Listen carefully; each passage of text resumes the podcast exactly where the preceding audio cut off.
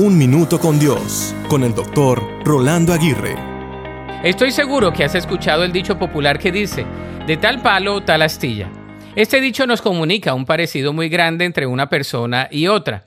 Es decir, puede ser el físico, los modos, las expresiones, los gestos, los arranques, etcétera, de un padre o una madre con un hijo o hija o de un ser querido con otro cercano.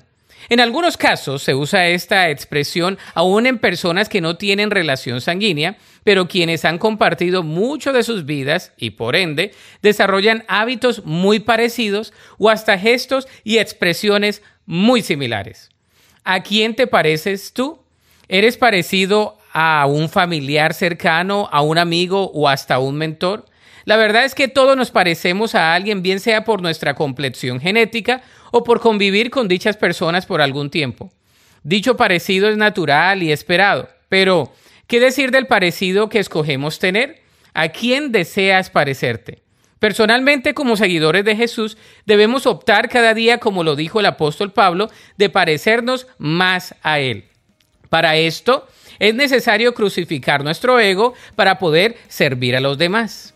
¿Y tú, a quién deseas parecerte?